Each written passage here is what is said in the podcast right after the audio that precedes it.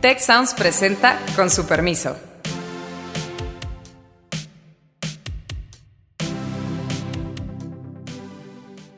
Con su permiso, yo soy Carlos Elizondo y hoy vamos a hablar de la popularidad del presidente López Obrador en época de pandemia y crisis económica.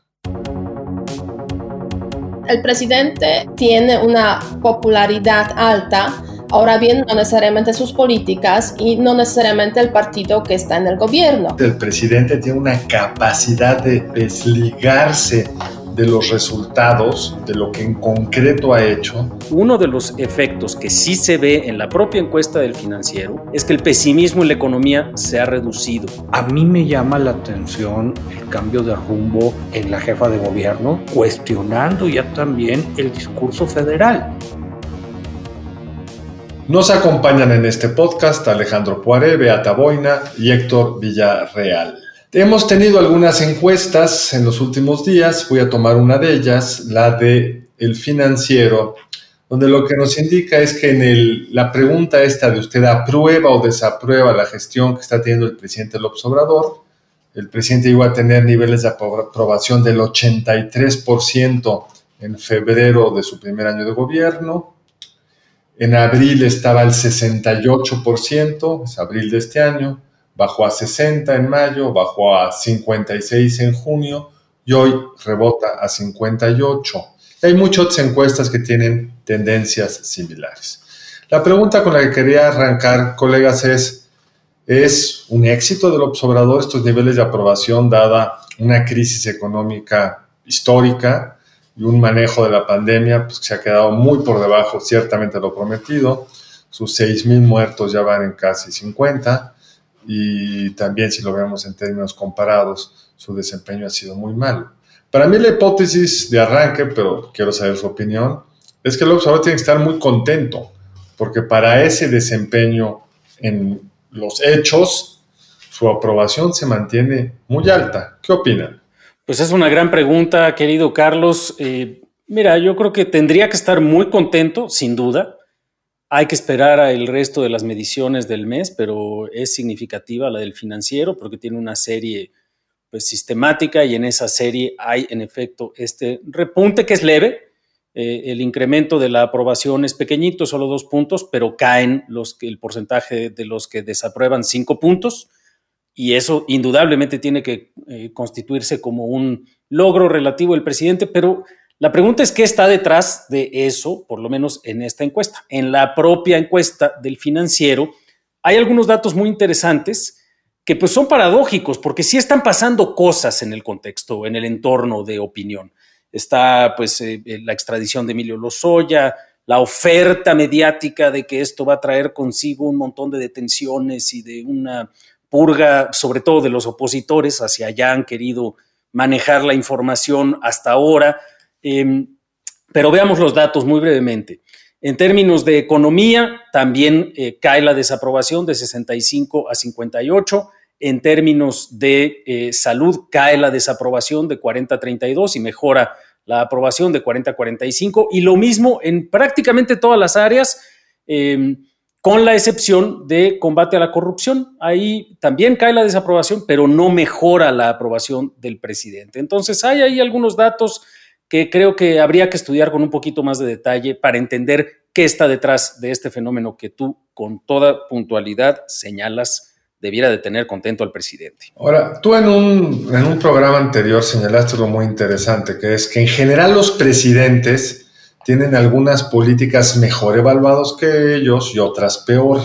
Y el presidente, de acuerdo a estos números, sigue estando mejor evaluado que sus políticas.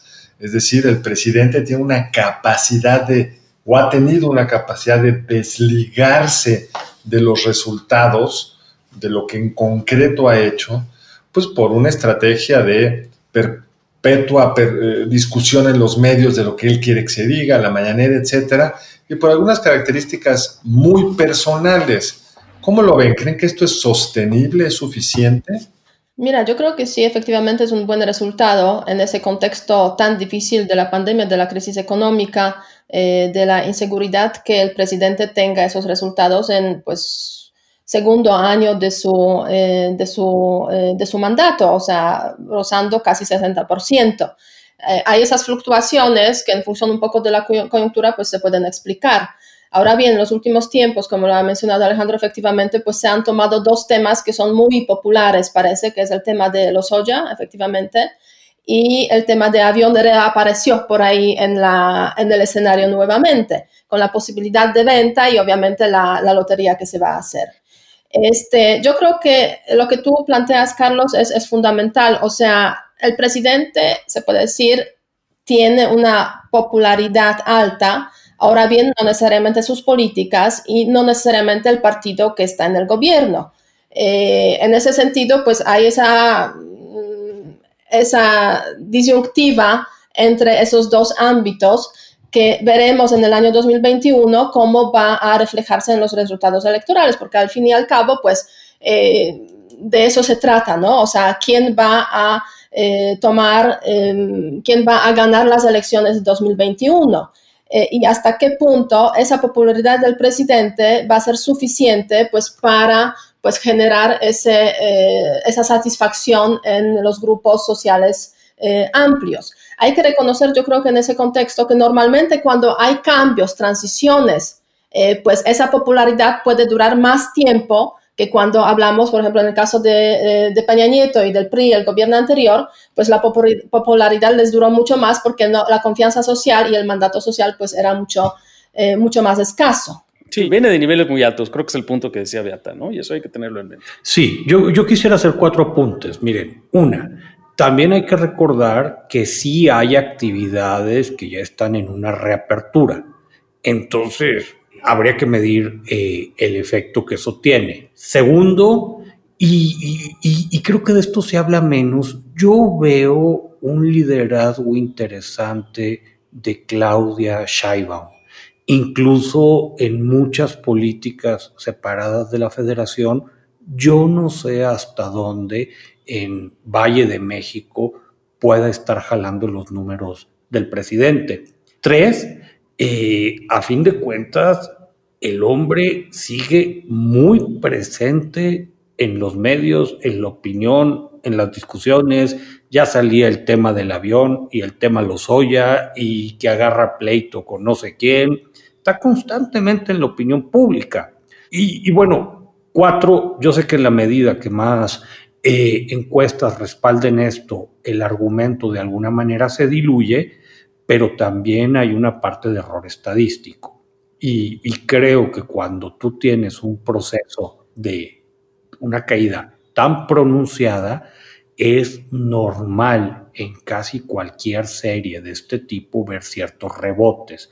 Va a estar interesante que ocurra en los siguientes meses. En fin, si vamos a hablar de popularidad presidencial, que quede bien claro, López Obrador ya no es ni de lejos un presidente súper popular.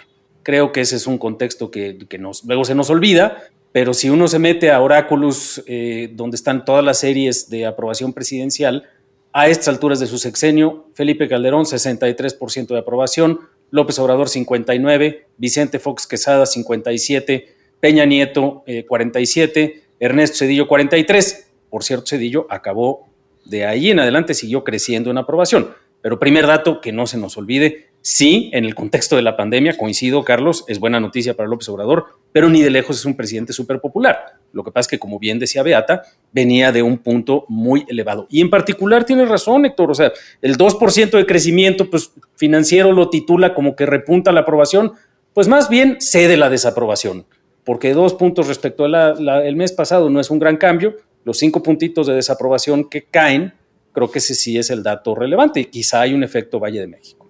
Ahora, yo no creo que haya un efecto Valle de México, y te voy a regresar a ello, pero casi todas las encuestas, que son pocas hay que decirlo, todas las encuestas traen esta tendencia. El tracking diario que hace Consulta Mitowski nos viene mostrando una tendencia a la alza el que hace Massive Caller, con todos son telefónicos complicados, tiene la misma tendencia. Reforma no ha salido porque decidió no hacer las telefónicas y no se pueden hacer en hogar. El financiero empezó a hacer las telefónicas.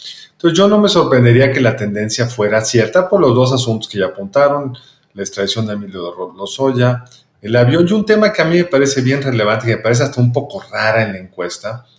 cuando se le pregunta a la gente cómo evalúa la política de salud, en marzo el 28% la evaluaba bien o muy bien, y esto pasó, y la desaprobaban 54, y en abril había pasado a 53 la aprobación y 29 la desaprobación. Aquí hay algo muy raro que se mueva así de, de veloz, un tema tan puntual como la salud, luego cae y vuelve a rebotar. Yo creo que uno de los éxitos de Andrés Manuel López Obrador, y se lo fijó como objetivo, es que no viéramos las escenas que vimos en Guayaquil, Ecuador y en algunos países europeos de hospitales saturados. Y sí, pusieron más camas, pusieron más ventiladores. No se preocupen, hay más muertos que antes, pero es un detalle. Pero, pero yo sí creo que ahí también hay un tema de cobertura mediática, profesor. Claro, a ver, pero por supuesto. Totalmente. Sí, la verdad es que en ese contexto yo creo que la presencia en, los, en el espacio mediático, la gran presencia del presidente y de, digamos, las personas que él indica que pueden estar en este espacio, pues está generando un mensaje este, muy extenso y la verdad es que a mi modo de ver los medios de comunicación pues están como siguiendo esa ruta sin atreverse a hacer sus propias investigaciones, sin atreverse a hacer sus propias, eh, sus propias tesis. En raras ocasiones aparecen como temas, por ejemplo, relacionados con, con, salud, más allá de que pues hay muchos muertos, ¿no? Pero digamos, un análisis serio, realmente profundo, por qué y, qué hay detrás, pues no, no está tan presente. Y, y, yo creo que aquí hay varias confusiones. O sea, eh, ha sido muy poderoso el mensaje, a mí me parece, en dos elementos tienes un subsecretario que aparece diario, entonces, al menos en términos de cobertura, nadie puede acusarlos de que el asunto no se atiende. Y creo que sí se logró, Carlos, mandar un mensaje unitario que es el esfuerzo del gobierno federal, es en la reconversión de hospitales en que haya camas con ventiladores. Ahorita los expertos están cuestionando, probablemente fue una mala estrategia y está toda esta evidencia de gente que muere fuera de los hospitales, que no llega nunca a atenderse. Incluso están otras cosas que habrá que discutir llegado el momento. Los, los apoyos que no se dieron, mucha gente que tuvo que salir, implícitamente terminamos con una estrategia de inmunidad de manada muy cargada hacia la población más pobre. Y ahí los resultados en términos de muertos. Pero este es un esto de la inmunidad de rebaño, por favor, ¿no? Que no necesariamente todo el mundo sabe qué es la inmunidad de rebaño. Yo creo que no, yo no quiero acusar a nadie de que esto haya sido consciente en la medida que a toda la población económicamente activa de bajos ingresos en las ciudades no se les dieron recursos, pues los estabas condenando a andar en la calle. Y la inmunidad de rebaño es esta idea de que si muchos se contagian, un X número, el 60% de acuerdo a ciertos epidemiólogos, el virus ya no puede saltar de persona a persona porque una serie de gente ya está inmune y eso es lo que se sugiere con enfermedades tipo influenza, pero parecería que ningún país ha tenido éxito en lograr esto sin un costo gigantesco como el que estamos pagando en una enfermedad como esta. A ver, aquí hay, un punto, eh, perdón, hay un punto muy importante en lo que dijo Héctor y hay un paralelismo interesante con respecto, por ejemplo, a la aprobación del presidente Calderón en materia de seguridad. En efecto, la presencia permanente del presidente y del subsecretario, aunque lo que estén diciendo sea poco creíble, sea con resultados muy limitados, el efecto en materia de salud sea desastroso, porque lo es, eh, la noción de que hay, por un lado, una gran atención del gobierno a un tema, sí genera una cierta sensación de seguridad eh, de parte de la población. Y el tema de seguridad por parte del presidente Calderón, creo que el, paralelismo está un poquito forzado, pero no es, eh, no es completamente falso. Es decir, hay un gobierno atento, hay un gobierno con una estrategia, hay un gobierno que informa al respecto y eso genera aprobación, por lo menos en sentido de atención.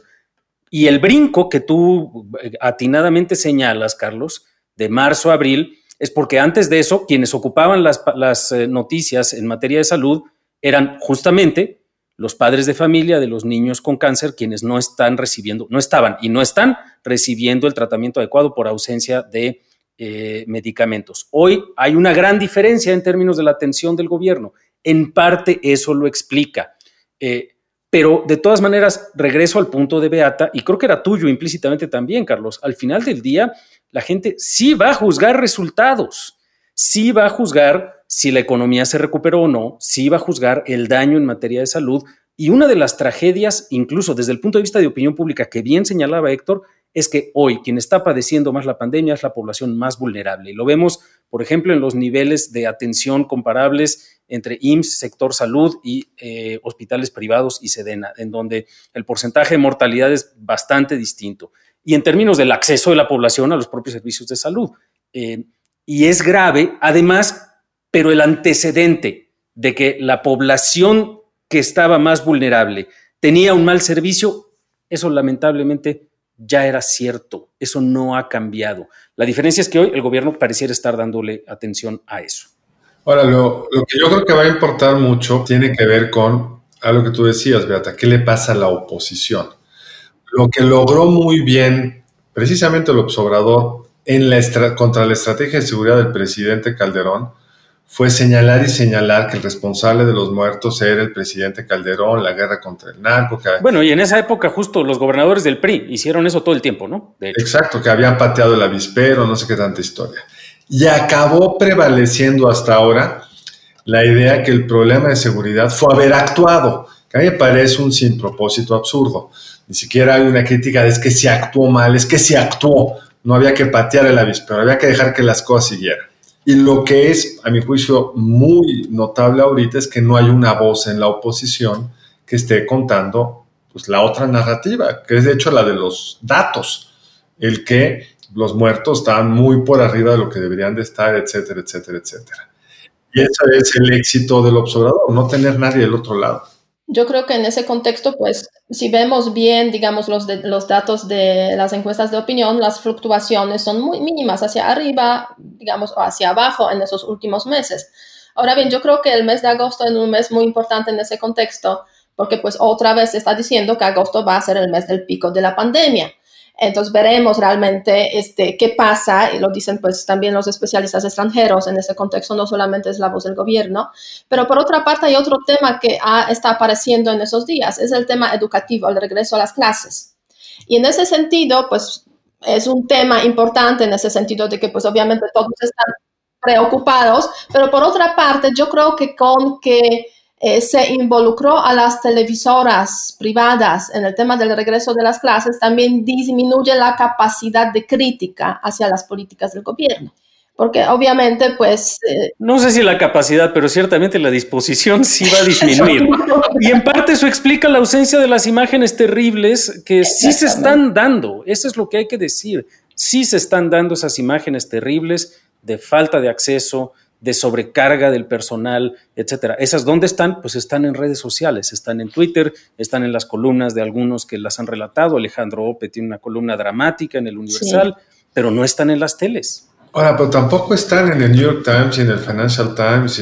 bueno, hubo por ahí algunos, yo creo que sí hubo hace algún tiempo, hace poco. Hace algunos meses hubo, hubo mucho estudio sobre el exceso de muertes, el exceso de pero no hemos visto lo que sí vimos en la prensa internacional. Yo me enteré por la prensa internacional de la gente muriéndose en las entradas de los hospitales en Guayaquil.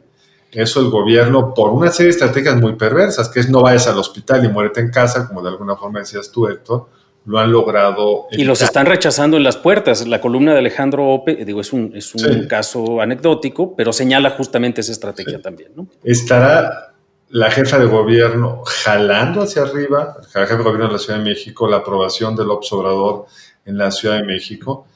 No sale en esta última encuesta evidencia al respecto, pero lo que tenemos en, encuestas previas es que sí, se están separando el nivel de aprobación de la jefa de gobierno con el del presidente. El presidente que tenía en la Ciudad de México su base de mayor apoyo, la ha ido perdiendo. Es decir, los niveles de aprobación del presidente en la Ciudad de México están muy por debajo de los niveles de aprobación promedio. Y esto es algo que al presidente le debería preocupar, pero no sé qué opina.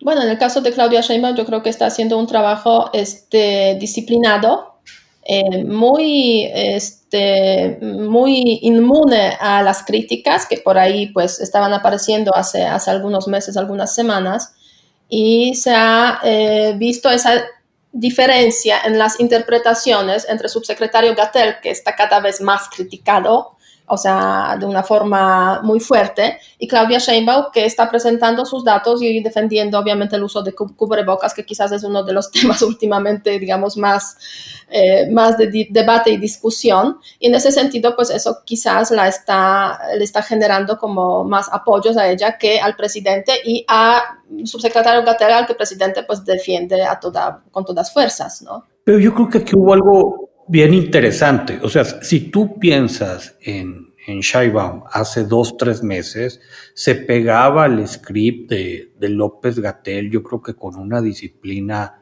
partidista y con un subsecretario actuando cada vez más como político, a mí me llama la atención el cambio de rumbo en la jefa de gobierno yo creo que le llegó un memo y le dijeron, ¿sabe qué? Pues recuerde que usted es científica y la mujer empezó a actuar, lo, dio un muy buen plan, digo, es, alguien, es una científica reconocida, todo, y la vemos en las últimas ocho semanas actuando con datos, con argumentos, y creo que muy separada o al menos cuestionando ya también el discurso federal.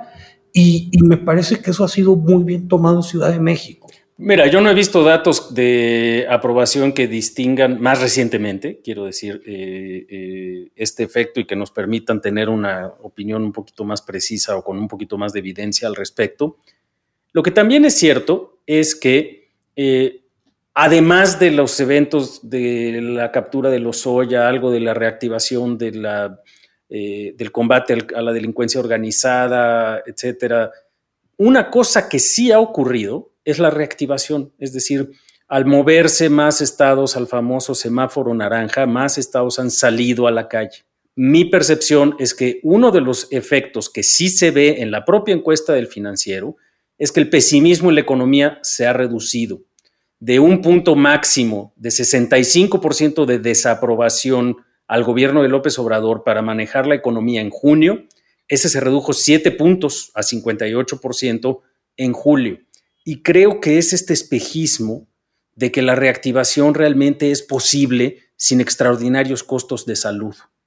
Y creo que en ese dilema de aprobación está también puesta esta apuesta perversa eh, disculpen ustedes la cacofonía, pero es la apuesta perversa del gobierno de López Obrador de decir, y de muchos otros, eh, del Trump entre otros, de decir, mira, en la medida en la que nos vayamos reactivando, la aprobación se va a reducir, se va a reactivar. ¿Por qué? Porque el costo económico se va a ir conteniendo. Eh, y creo que eso es una parte de la, de la idea de aprobación que está en esto, que sí, tienes razón, Carlos, es una tendencia, por lo menos del financiero y también del tracker de, Roy Campos, pero las otras eh, casas encuestadoras todavía no nos dan más datos y vamos a ver qué tanto. Mi percepción es que más que un repunte de aprobación, es que, en parte por lo que decía Beata, se está reduciendo la desaprobación. ¿A qué me refiero? No hay oposición que, que frente a López Obrador y a esta altura sí es crítico, pues, porque tenemos las elecciones en junio y quién sabe quién las vaya a capitalizar. El PRI está con la cola entre las patas, el PAN defendiendo que, pues las acusaciones de corrupción presuntas de los Oya, porque tampoco son explícitas, etcétera, ¿no? Nadie, nadie se le pone enfrente a López Obrador en ningún tema, ni en salud, ni en seguridad, en nada. Ahora, lo que hemos visto en esta estrategia, Alejandro, es que es bien perverso en un sentido doble. Es perverso porque si la, el virus empieza no repuntar, porque mi hijo no ha dejado de estar alto, sino a acelerarse el contagio, pues va a ser inevitable tener que empezar con nuevas medidas de contención social y con ello afectar la economía. Entonces es como algo muy extraño de los gobernantes de la lógica Trump, Observador, siempre están en el corto plazo. Lo inteligente es lo que hizo el primer ministro de Grecia. Dijo, pues yo tengo que cerrar tarde o temprano, cierro pronto y bien. Yo ya no tienen virus eso es lo que cualquier gobierno técnicamente competente hubiera hecho. Hay un costo alto, pero luego había un beneficio claro. Y aquí vamos a estar oscilando entre una economía que no acaba de repuntar, porque oye Alejandro, ¿quién va a hoy ir al cine en México? ¿Qué turista de Estados Unidos va a venir a Cancún si estamos en el top 3 de los muertos por COVID? No, pero la verdad es que incluso si hablamos del turismo, pues incluso si no vengan esos estadounidenses, pues es solamente 20% de, digamos, de la generación de los ingresos de turismo en México. 80% es el turismo nacional. Pero es el más, pero en ciertas Bueno, sí, es cierto, es más, digamos, el turismo más caro, ¿no? Es cierto, en términos, digamos, de aportación de dinero. Ahora bien, o sea, hay mucho miedo, yo creo que también entre la población, que se denota porque ya hay una mediana apertura, digamos, en, en varios estados, incluido el, la Ciudad de México, y como que la gente no va tanto a los restaurantes, no salen tanto porque sí hay cierto, hay cierto miedo, ¿no? Entonces estamos en ese debate, o sea, abrir o no abrir, miedo o no miedo, porque realmente si se pudiera abrir, habría que tener unas medidas quizás sanitarias mucho más fuertes para protegerse contra, contra el virus. O sea, no nos olvidemos que en Europa, por ejemplo, este, varios países pues no cerraron sus economías. El caso de Alemania obviamente es, es emblemático en ese sentido y varios otros países. Eh, pero bueno, no todos son alemanes, no todos tienen a Angela Merkel este, como canciller, aunque podríamos decir que quizás Claudia Sheinbaum en algún momento podría aspirar a ser Merkel de, de, México en ese sentido. Seguro aspira, todos aspiramos a ser Merkel, pero... Todos queremos ser Merkel. Pero, pero yo creo que lo más grave, lo más grave de este gobierno es la confusión de los mensajes, ¿no?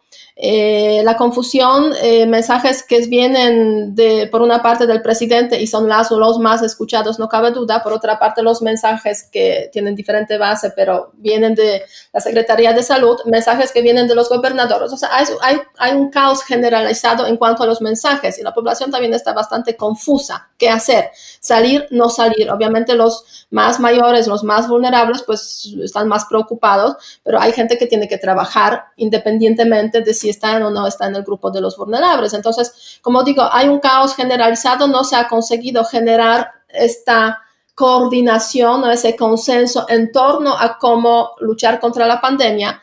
Y el costo de todo eso, aparte de costo sanitario, obviamente hay un costo económico muy fuerte porque llevamos desde finales de marzo encerrados o medianamente encerrados y no hay perspectivas de que ese encierre realmente pues se convierta en algún momento en la activación o reactivación total de la economía. Más bien se está viendo que pues vamos a ir cerrando, abriendo, abriendo cerrando, abriendo en función un poco de cómo suben o caen las este, encuestas de opinión.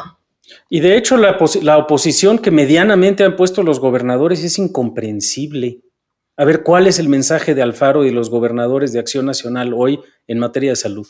Bueno, Alfaro sacó, sacó todos estos tweets argumentando por qué era muy discrecional como López Gatel trataba a Jalisco. Exacto, pero el comparativo, mi querido doctor, es estamos haciendo bien el trabajo y ustedes tienen incentivo político y es todos los días López Gatel y todos los días López Obrador diciendo eh, estamos resolviendo el problema y vamos a resolver y vamos a atender la pandemia Hombre, no, ese no es un mensaje al que sea fácil eh, combatir diciendo es que eres discrecional, es que tu semáforo debiera de ser de otro color. No, a diferencia, por ejemplo, y el paralelismo aquí con el tema de seguridad, es esta es culpa de Calderón.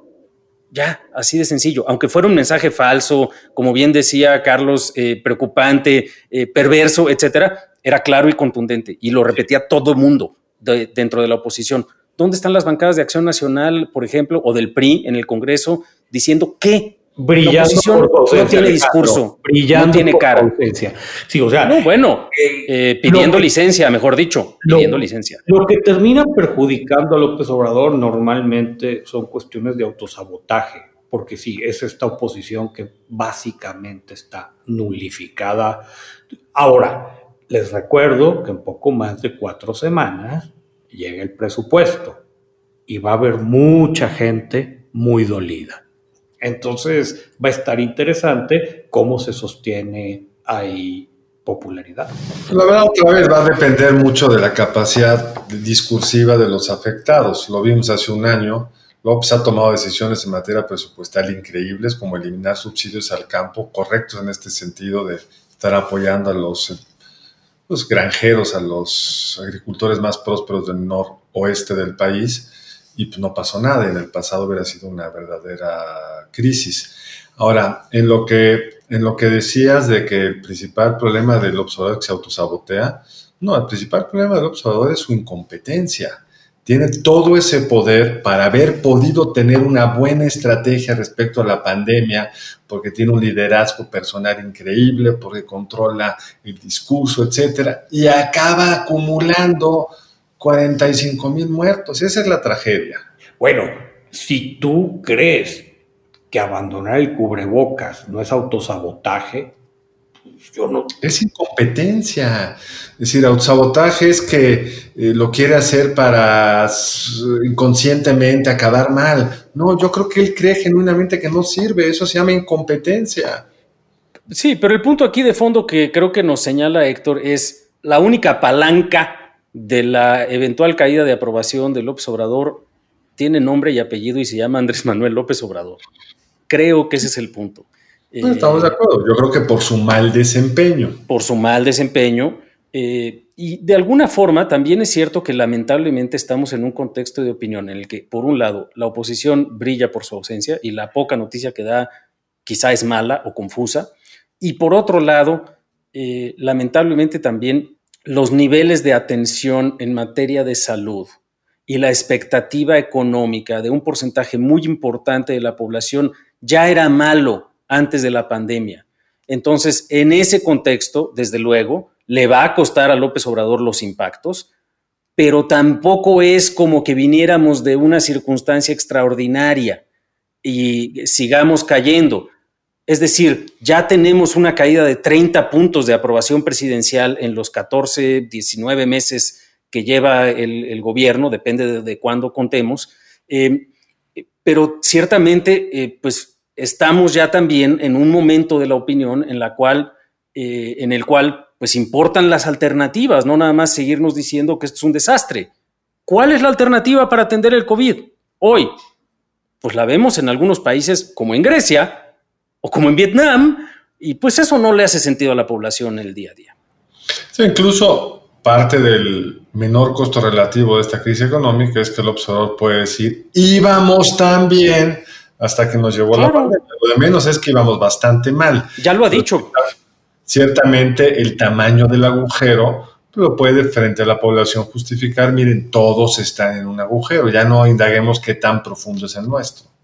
Ahora bien, yo creo que incluso si hay problemas con el presupuesto, que las va a haber, sin duda, eso puede que no impacte tanto a los votantes, digamos, eh, de López Obrador, ¿no? A este grupo tan, tan eh, tan mm, cercano, cercano a él, o sea, esos grupos de la población que reciben pues diferentes transferencias directas, ¿no? En esos tiempos y a través de eso pues se maneja bastante, bastante bien el tema de pues mantener los apoyos que tiene en la, en la sociedad. Ahora bien, yo creo que la gran pregunta es si ese apoyo del presidente equivale al apoyo que va a tener Morena en el año 2021 en pues, diferentes estados eh, y en las elecciones a la Cámara de los Diputados, porque no necesariamente es así, ¿no? En otras encuestas hemos visto que el apoyo a Morena pues, ha bajado muchísimo a menos de 20%.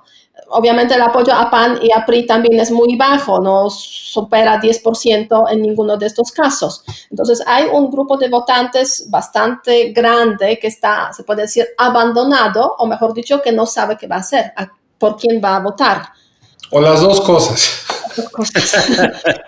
Pero realmente, con su permiso, el tiempo se nos ha terminado. Ha sido una discusión muy interesante. Voy a recordar la pregunta que hicimos el programa anterior y fue ante la situación actual de Pemex, en su opinión, ¿debería privatizarse o fortalecer su estrategia?